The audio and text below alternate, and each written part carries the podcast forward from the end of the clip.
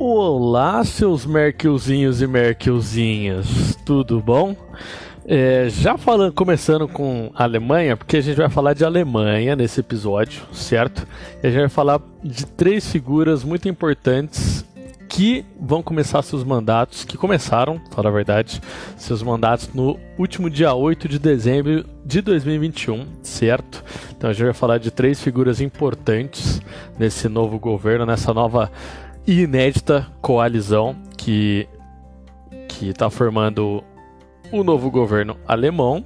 Também falar um pouquinho deles, né? Falar um pouquinho deles e também das expectativas que a gente tem para os próximos anos com o mandato do Olaf Scholz e com os dois principais nomes aí do Partido Verde também que vão, vão dar muito o que falar, certo? Então vem comigo para a gente conversar um pouquinho de Alemanha.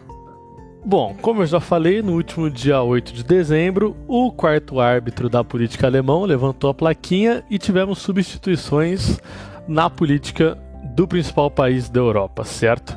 Então, após 16 anos, sai nossa querida Angela Merkel. Espero que ela continue seu, seus estudos em química, física quântica? Acho que é física quântica. Não me lembro agora, mas eu sei que é quântica, eu sei que é complicado.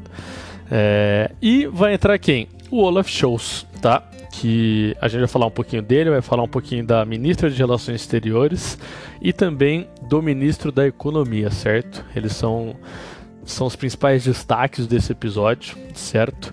E eles vão governar a Alemanha pelos próximos quatro anos, além de nortear também as políticas da União Europeia, tá? Já que a Alemanha hoje é o país cabeça do bloco, mais forte econômica e politicamente do que todos os outros. E aí você me pergunta, mas e a França? A França, assim, é, ela é muito forte, claro, ela tem um nome muito forte, só que ela não bate de frente com a Alemanha, mas nem nem em pensamento, tá bom? Então a Alemanha está muito à frente ali de todos os países, certo?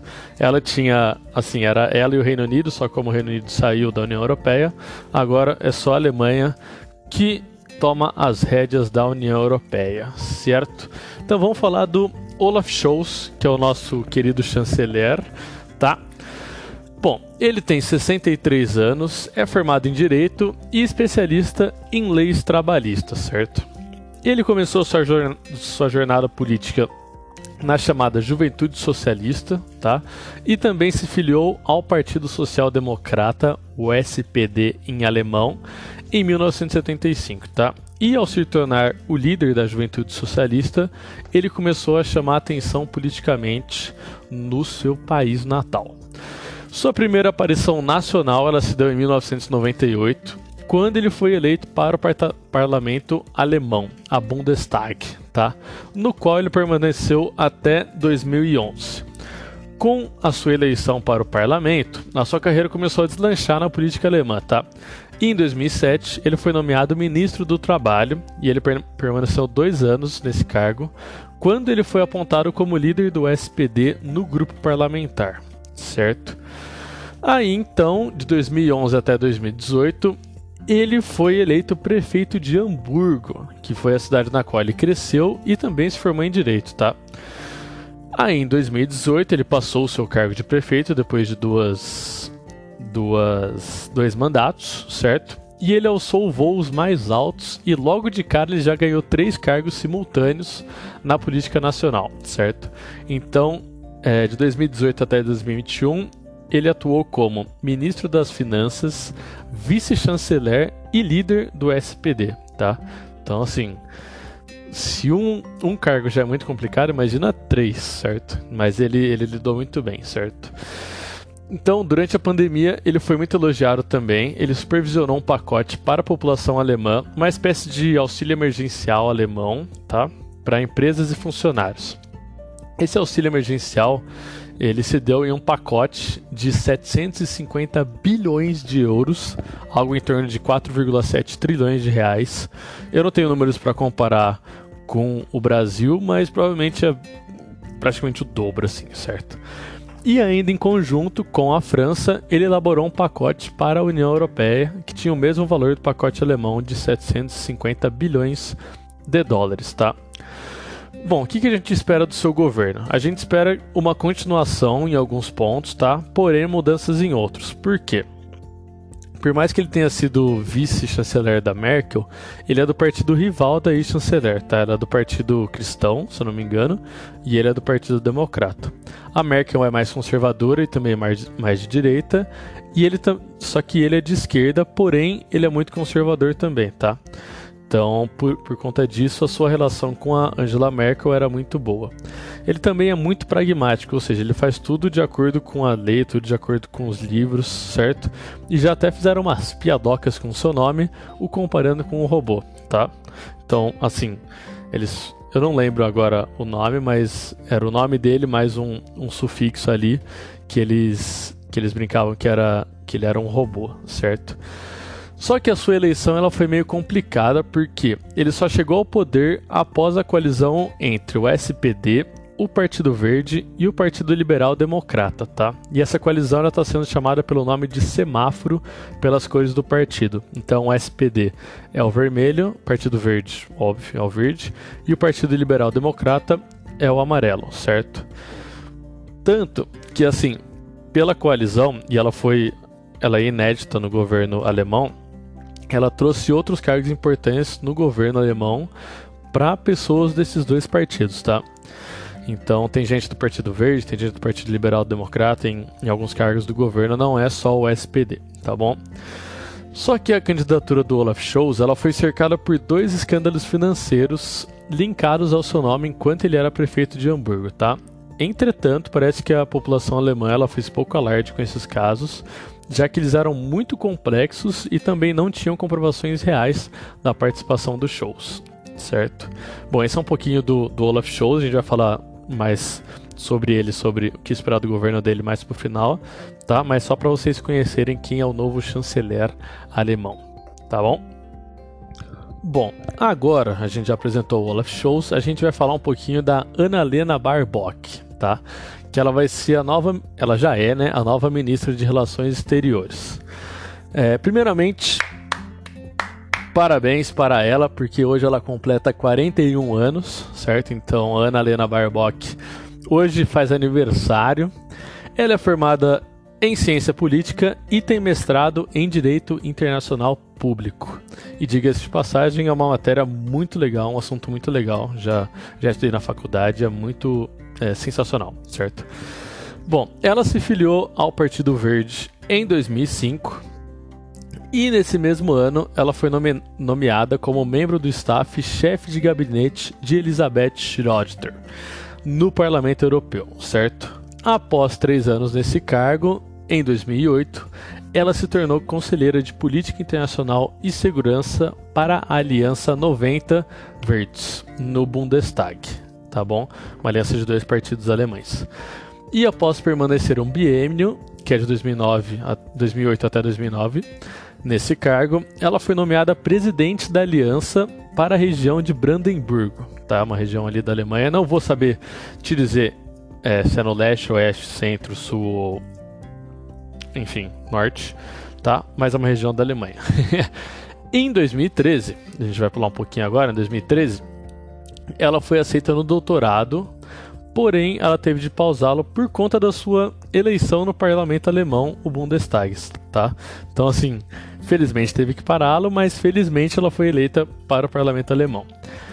E para finalizar a sua ascensão política, ela foi eleita assim, foi uma uma ascensão até que meteórica, porque se vocês forem pensar, ela se filiou em 2005 e oito anos depois ela estava no parlamento alemão, é algo sensacional, certo? E aí em 2018, tá? Cinco anos depois que ela foi eleita para o parlamento, ela foi eleita presidente da Aliança 90 Verdes. É, presidência essa que ela divide com o nosso próximo personagem, tá bom? Que a gente vai falar um pouquinho dele depois, mas é uma, é uma presidência, é uma coliderança, tá bom? Então, desde 2018, ela é co-líder da Aliança 90 Verdes. E ainda em 2018, ainda, desculpa, ainda em 2021, ela tentou bolar uma campanha política para concorrer ao car cargo de chanceler, porém algumas pedras no caminho atrapalharam, tá? Algum, alguns escândalos aí, e ela não concorreu ao maior cargo, porém ela está envolvida e muito na nova coalizão alemã. Por quê? Ela é a nova ministra de Relações Exteriores da, Alemã, da Alemanha e pelo seu histórico e o, de, o histórico de ministros do Partido Verde, ela não vai ser flor que se cheire, tá? Bom, pelo nome, o Partido Verde ele é composto por ambientalistas, assim como em qualquer outro lugar do mundo, tá? A gente é, tem, acho que como maior nome ambiental, da política ambiental aqui no Brasil, a Marina Silva, tá? Então, eu não, eu realmente não vou lembrar o, o nome da, partido dela, não, acho que não é Partido Verde, mas enfim, ela, para mim, ela é a maior representação de ambientalista e política que a gente tem no Brasil hoje, certo? Bom, o Partido Verde, assim como eu já disse, ele é ambientalista, porém também ele ascendeu recentemente em uma área de direitos humanos, e eles são abertamente críticos a regimes que abusam dos direitos humanos, tá? E então, alguns países eles são alvos dessas críticas e assim, na os três principais são China, Bielorrússia e Hungria, tá? Então, depois vou falar um pouquinho sobre esses três, mas esses são os três principais alvos com, com a questão de direitos humanos que ela ela e o Partido Verde criticam muito, tá? Então a própria Ana Lena ela já criticou publicamente a Hungria em junho sobre a falta de direitos básicos para a população. E lembrando também que a Hungria no meio do ano ela anunciou medidas que complicavam a vida das pessoas LGBTQ+ no país e também foi alvo de protestos durante a Eurocopa, tá bom? Porém, também houveram apoiadores no estádio. Então, provavelmente, o que vai acontecer? a Ana Lena ela vai pegar e muito no pé da Hungria e do Victor Orbán nesses próximos anos. Então vai ter uma uma creio que conflitos verbais muito empolvorosos nesses próximos anos entre os dois, tá bom? Bom, continuando no Partido Verde. Os verdes, eles são críticos e eles, eles também falam sem pudores de qualquer um, tá? Por serem um partido que representa historicamente o meio ambiente, eles vão colidir de frente também com as políticas do Bolsonaro na Amazônia tanto pelo desmatamento como pelo garimpo, tá? Só que, em contrapartida, a Alemanha usa e muito carvão como fonte de energia e o Bolsonaro, caso ele, ele venha a ser criticado pela Ana Lena ou pelo Olaf Scholz, ele pode confrontar qualquer ameaça verbal com esse argumento, tá? Então, assim, se o Brasil está desmatando a Amazônia, a Alemanha está tá poluindo o ar com a, a sua reserva energética de carvão tá bom? Então, creio que esse seja o, o argumento mais forte que o Bolsonaro tenha caso é, hajam confrontos entre Ana Helena e Bolsonaro, tá bom? Só que o certo é que vão haver tensões entre Brasil e Alemanha até pelo menos a eleição do ano que vem, tá bom? Se o Bolsonaro for eleito, até os próximos cinco anos. Se não, é, e, e, se a gente também tiver um presidente ambientalista, aí vai, vai amenizar as coisas. Mas a gente tiver um presidente que também, mais uma vez, está simplesmente cagando para a Amazônia, aí vai ter não só confrontos verbais, mas sanções econômicas com certeza absoluta, tá? Bom, e por último, na, na questão da Ana Helena, haverão também os choques entre Alemanha e Rússia e Alemanha e China, tá? Tendo ela como a linha de frente nessas questões. A Rússia hoje, ela possui dois problemas com a União Europeia. O primeiro problema, que spoiler, vai ser tema do episódio da semana que vem, é a crescente militar no leste ucraniano e a questão da Crimeia, tá? Então é, a gente junta esses, esses dois quesitos em um problema. O segundo problema é com o abastecimento de gás natural russo para o velho continente, que vem passando por algumas complicações financeiras entre as partes. E aí, caso a Europa venha a fechar as, os encanamentos de gás, os gasodutos, a Rússia aí, ela, a economia russa ela vai pro brejo, tá? Porque a Rússia depende muito dessa exportação de gás, principalmente para a Europa. Então, se se fechar os gasodutos, a Rússia ela vai literalmente pro brejo, tá? A economia russa. Porque não dá para viver com com exportação de gás para Azerbaijão, para Afeganistão, Afeganistão não, para Cazaquistão, para esses países menores, porque é, o gás natural na Europa ele, ele é muito usado e ele gera muito lucro para a Rússia, certo? Bom, é, e já dizem também que o seu Vladimir está ficando putinho com toda a situação e tudo que está acontecendo. Certo? Bom, já com a China também a gente tem dois problemas. O primeiro problema é com o abuso sobre a população uigur no leste chinês, tá? Já vem acontecendo há um tempo, infelizmente. E o segundo problema é conter o avanço chinês sobre a Europa, principalmente conter o avanço da rota da seda chinesa, tá? Que a, a, a China tem o intuito de ligar em uma única rota, Pequim até, se eu não me engano, Paris, Madrid, não lembro agora, mas assim, vai passar no meio da Europa essa nova rota da seda. E essa nova rota da seda passando pela, pela Europa é, vai ter toda uma inquisição chinesa ali, certo? Então vai dar muita treta caso realmente se concretize essa, esse avanço da nova rota da seda, tá bom? Bom, a gente vai falar um pouquinho mais depois da Ana Helena, tá? Que a gente vai fazer um resumão de tudo. Mas é, ela vai ser uma, uma ministra das Relações Exteriores que vai bater de frente com muita gente. Ela vai, não só com países que eu falei, como Rússia, China, é, Brasil, mas com outros países também, principalmente da União Europeia, até com o Reino Unido, tá? Então acho que, que ela vai ser vai ser muita, vai dar muita, não dor de cabeça, mas ela vai, vai confrontar muita gente, ela vai, vai pedir respostas para muita gente, então a gente tem que ficar de olho nela, principalmente ambientalistas, principalmente pessoas de relações internacionais e pessoas que querem se envolver mais politica, politicamente e internacionalmente, tá bom? Então ela é o um nome para se gravar aí, Ana Lena Barbock. Bom, nosso terceiro personagem e também co-líder da Aliança 90 Verdes é o Robert Habeck, tá? Que ele vai comandar um super ministério, que é o Ministério da Economia, Energia e Proteção Climática, tá? Se no Brasil a gente tem super ministérios, na Alemanha a gente vai ter e que nem eu falei, ele vai ser comandado pelo Robert Habeck, tá? O Habeck ele tem 52 anos, ele é doutor em filosofia, língua alemã e literatura alemã, tá? Ele completou seu doutorado nos anos 2000 e, e aí, dois anos depois, ele decidiu entrar para a política e ele se filiou ao Partido Verde. Só que antes da política, é, ele, ele estudou pra caramba, óbvio, já dá pra perceber. Ele também era escritor e tradutor. Então ele traduzia muitos poemas, livros, escrevia livros também, tá? Então ele era muito conhecido por essa vida dupla aí, tá bom?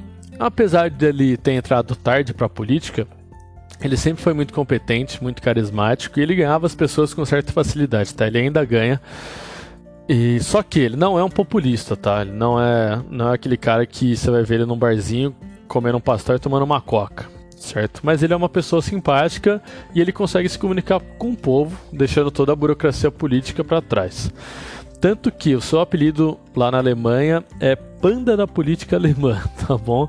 Por ser uma pessoa muito aberta, muito querida e que alcançou grandes feitos por sua personalidade, como a gente vai ver agora, tá bom? E também, se vocês pesquisarem aí no, no, no, no Google ou em qualquer plataforma de preferência, o nome Robert Habeck, vocês vão ver que ele tem uma carinha simpática, assim. Eu, eu trocaria ideia com ele. Ele parece um um protagonista de Dark, certo? Parece mesmo, mas ele, ele parece ser muito, muito gente boa. Um cara que eu tomaria uma cerveja junto numa festa da.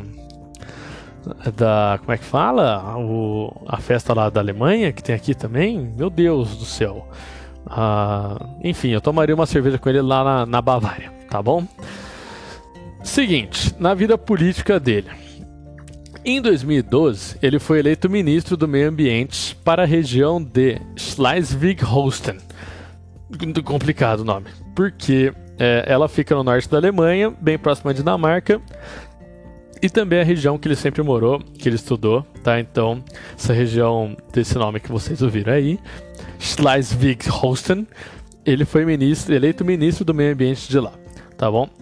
E essa região, por ser uma região com grande incidência de ventos, ela possui muito, muitas fazendas de energia eólica, assim como a gente tem lá no Nordeste, tá bom? E durante seu primeiro mandato, ele conseguiu dobrar a produção energética da região, muito por conta do seu convencimento para com a população sobre essa fonte de energia. As pessoas da região eram meio céticas sobre a instalação de mais desses, entre aspas, ventiladores gigantes, mas o nosso querido Panda as convenceu de que era necessário, tá? Então, é, esse convencimento, essa aproximação com a população, essa, as, creio que as explicações dele ajudaram e muito na, no convencimento das pessoas da região a terem mais, mais carinho pela energia eólica, tá bom? Bom, 16 anos após sua entrada no Partido Verde, ele foi, como eu já disse, eleito co-líder em 2018, junto com Ana Helena Barbock. Tá? Em 2021, ele também apoiou a sua parceira na tentativa de assumir a chancelaria alemã, mas, como eu já disse, houveram algumas pedras no caminho e a candidatura não foi para frente. Tá? Algumas, se não me engano, eram algumas fraudes na, na campanha dela, enfim. É, não foram acusações, tiveram acusações, mas não foi é, concretizado nada, mas enfim, ela, ela abandonou a, a candidatura, tá? Bom, se a chancelaria não veio, cargos importantes para os dois vieram, tá? E ele vai ser o ministro de um super ministério, o da Economia, da Energia e Proteção Climática, tá? Ou seja, basicamente a, a meta dele é unir economia com ecologia, tá? Por mais que pareça algo plausível e fácil de fazer, seu trabalho será muito difícil porque o ministro de Finanças, o Christian Lindner, ele é totalmente contrário à implementação imediata de medidas ecológicas na Alemanha, tá? Entretanto, o nosso querido Panda, ele é muito bom em conciliar opiniões contrárias, tá? E ele sempre, assim, em toda a sua carreira política, ele sempre foi um bom mediador de conflitos ideológicos e políticos. Então a gente espera uma, uma batalha controlada entre essas partes, tá bom? E o que, que a gente está prevendo, o que, que ele, ele quer fazer também é, na, na Alemanha? Ele quer tirar o carvão da pasta energética antes que o previsto por Merkel, tá bom? Se Angela Merkel ela pretendia tirar o carvão por total em 2038, ele quer adiantar em oito anos isso e até o final da década deixar zerada a utilização dessa fonte, tá bom? Ele ainda propôs uma iniciativa para a União Europeia chamada FITS for 55, sendo a redução de 55% das emissões de carbono do bloco até 2030. Complicado, complicado. Porém, eu creio que seja alcançável se eles trabalharem como um grupo e não que nem está acontecendo com as vacinas, que cada um tem mais vacina que o outro. Se eles trabalharem como um grupo e todo mundo se dedicar a isso, eles alcançam, eles têm nove aninhos aí para alcançar essa, essa redução de 55%, tá bom? Bom, só para finalizar, no, no Ministério o seu orçamento vai ser de 10 bilhões de euros nesse primeiro ano, tá? E assim como a Ana Lena, ele pode entrar em conflito verbal com os países que eu já citei: China, Rússia e Brasil, e eu vou incluir também a Índia, porque são países de dimensões continentais e que estão praticamente parados e até regredindo nessa corrida contra o aquecimento global, tá? A China, sim, vocês podem ver Teve um dia que Pequim teve que parar porque o ar estava muito poluído, certo? Então, assim, foi recentemente, acho que mês passado, retrasado, enfim. A Rússia também, ela é uma grande exploradora de petróleo, então ela vai, agora que está degelando, infelizmente está degelando o Ártico, ela vai começar a explorar muito as, as, as... Nossa, eu tô esquecido hoje, meu Deus do céu mas ela vai começar a explorar muito as reservas de petróleo lá do Ártico, tá bom? O Brasil nem se fala, vocês conhecem o país que vocês moram. E a Índia, assim, a Índia foi uma das mais controversas na COP26, porque ela queria é, aumentar o prazo para diminuir a emissão de carbono. O Narendra Modi ele, ele fez um auê lá porque ele falou que a Índia não está preparada, não tem condições para se preparar. Então, enfim, creio que ele vai vai bater de frente com a Índia também, tá? Bom, falamos um pouco do Robert Habeck, então a gente vai, vai falar um pouquinho agora, só para finalizar, o que esperar dos próximos quatro, quatro anos da política internacional alemã, certo? Bom, então o que, que a gente vai esperar dos próximos pelo menos quatro anos dessa coalizão, tá? Bom, o Shows, como eu já disse, ele é muito pragmático, ele não vai ter tanta liberdade política, muito por conta da coalizão semáforo, tá? Então ele vai ter que, que criar políticas, fazer políticas que sinalizem com o seu partido, mas também que, que beneficiem ambos os, os partidos do, dos liberais democratas e dos verdes, tá?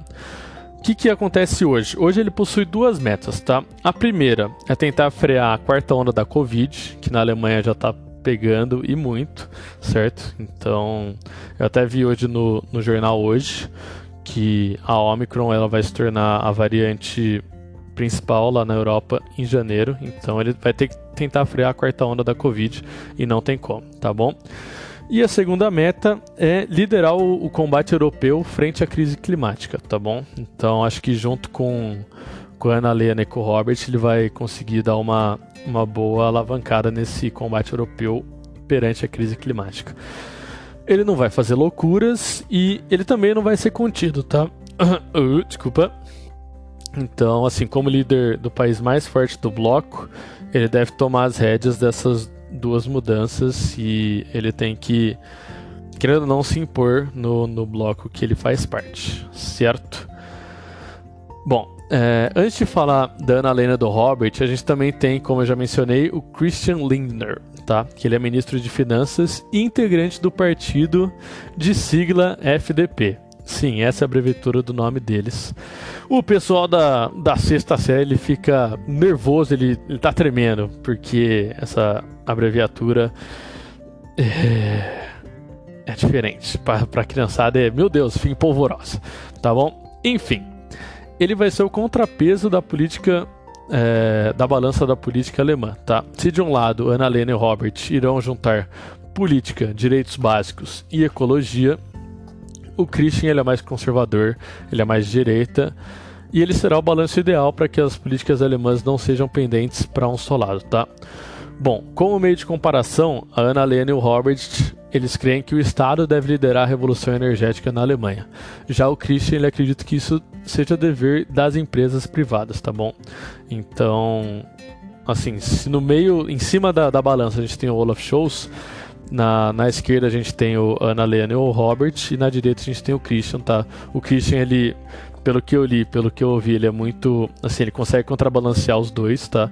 Ele é muito empolvoroso, assim, então ele vai conseguir contrabalancear os dois. Então vai ser meio que um, um equilíbrio para que a política alemã ela seja ao mesmo tempo para frente, mas também é, respeitando o pessoal mais conservador do país europeu, tá? Bom, Ana Lene Robert, como eu já disse, elas são do Partido Verde. Historicamente, os políticos desse partido tendem a ser mais publicamente críticos, tá? A Ana Helena, ela já é, e ela também vai ser mais que o Robert, por ela ser da pasta de relações exteriores, tá? Porém, o Robert, ele quer englobar suas políticas por todo o bloco europeu, tá bom? Então, assim, o Robert vai, ele vai ter mais uma política, obviamente, nacional, mas também continental. E a Ana Helena ela vai ter um papel triplo ali, ela vai ter um papel de alinhar políticas nacionais com as continentais e também tentar levar essas, essas políticas para um âmbito internacional para tentar puxar todo mundo para combater essa crise climática que vem acontecendo, tá bom? Que já está no limite crítico do, do aumento da temperatura no mundo, infelizmente. Bom, enfim, agora eu falei que eu ia chegar nos países e eu cheguei nos países que a Ana Helena ela vai entrar em rota de colisão, tá? Bom, são os seguintes: Rússia, China, Brasil, Turquia, Índia, Hungria e Bielorrússia, tá bom? Esses são os principais, principais países hoje que a Ana Helena ela tem não tem como alvo, mas que provavelmente vai, deve estar ali na, na agenda dela escrito que ela tem que, que ser mais incisiva nesses países, tá? E por que, Gia? Por que, que são esses países? Quais os motivos? Bom, como eu falei da Rússia, ela apresenta, ela apresenta duas frentes problemáticas. A primeira é a escalada militar no leste ucraniano, tá? Que vai ser o tema do próximo post, do próximo episódio. Então, assim, a Ucrânia ela é composta por um governo nacionalista e que quer uma aproximação maior tanto com a OTAN como com a União Europeia. Só que a Rússia, por questões históricas, ela ela ela tá meio com o pé atrás sobre essa aproximação, então é, eu não vou me, me não vou entrar muito nesse tema porque vai ser tema da semana que vem, mas só para vocês terem uma, uma noçãozinha, tá? É, e a Rússia, ela tá meio ela gosta muito, ela precisa ter uma doutrina lá que ela precisa defender os povos russos que moram fora da Rússia, então ela, ela quer meio que frear essas, essas aproximações ucranianas frente ao mundo ocidental, tá? E o segundo problema são as complicações para a chegada de gás natural na Europa. A Europa, assim, ela não depende só totalmente se ela da, da Rússia. Se ela quiser simplesmente não comprar mais gás da Rússia e comprar de outros países, como dos Estados Unidos, que é um, um, grande produtor de gás natural, ela vai lá, fecha o gasoduto com a Rússia e vai comprar dos Estados Unidos, tá? Só que o que acontece é que a Rússia depende muito dessa exportação de gás natural para a Europa, porque é uma, um dos pilares que sustenta a economia dela. E caso a Europa pare de comprar gás natural, a, a economia da Rússia ela vai para o brejo, ela vai vai desmoronar, certo? Ela já é, já é tida hoje como uma, um poder decadente e uma economia muito fragilizada, e essa perda de exportação de gás para a Europa ela vai só complicar as coisas economicamente na Mother Russia, tá? Bom, mais uma vez a China, também por duas frentes. É, a primeira é a falta de comprometimento com os acordos da COP26 e o Acordo de Paris. Como eu já falei, Pequim parou por um dia porque não dava para respirar lá tá? E segundo, pelo tratamento com a população uigur, que está quase um, um, uma ditadura ali na região de Xinjiang, tá? Então já foi tema, não sei se, se eu tenho esse episódio no podcast, mas já foi tema do, do, do, pod, do, do blog escrito, tá bom? Quem quiser dar uma olhadinha lá. Bom, com o Brasil, o Brasil a gente a gente mora aqui, a gente conhece, então tem duas frentes também. A primeira é o desmatamento, que está só crescendo, são as queimadas, são o, o, descaso que o Bolsonaro faz também com o desmatamento. E o garimpo, que está cada vez crescendo mais. Hoje foram registrados recordes de, de mercúrio ali no, no Rio Madeira, tá? Por conta do garimpo.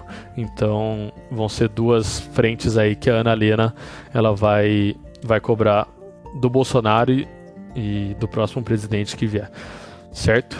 Bom, Turquia, a gente também é, tem duas tratativas, tá? A primeira é o tratamento aos curdos. Os curdos já dizem algumas, algumas fontes aí que são que é a maior população sem nação, sem país do mundo, tá? Sem estado do mundo.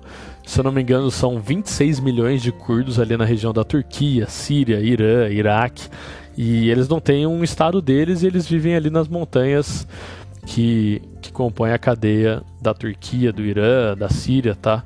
Então, é, a, a, Turquia já foi, já matou muitos curdos, já metralhou, então é totalmente um descaso com, com esse povo, certo?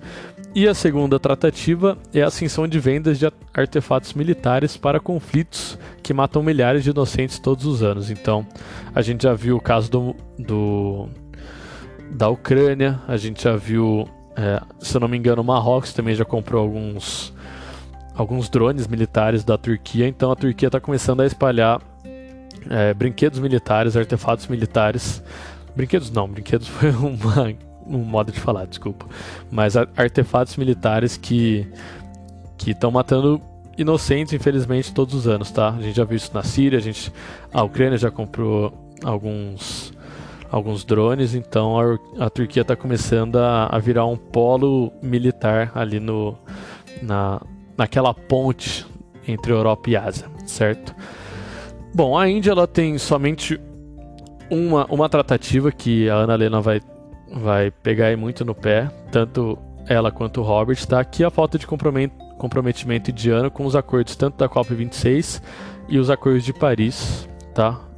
Só um exemplo, o Modi, ele foi o único líder de um país de um país do, do G20 que pediu para aumentar os, o, a data limite para redução de emissão zero de carbono, tá? Se a meta era 2050, ele pediu mais 25 anos de, de meta, então ele quer até 2075 para a Índia é, parar de, de emitir carbono, é algo assim inexplicável, assim, não dá nem para imaginar, porque, cara, é a segunda maior população do mundo e vocês emitem gás carbono para um caralho e vocês têm que começar a diminuir isso aí, porque senão fudeu, tá?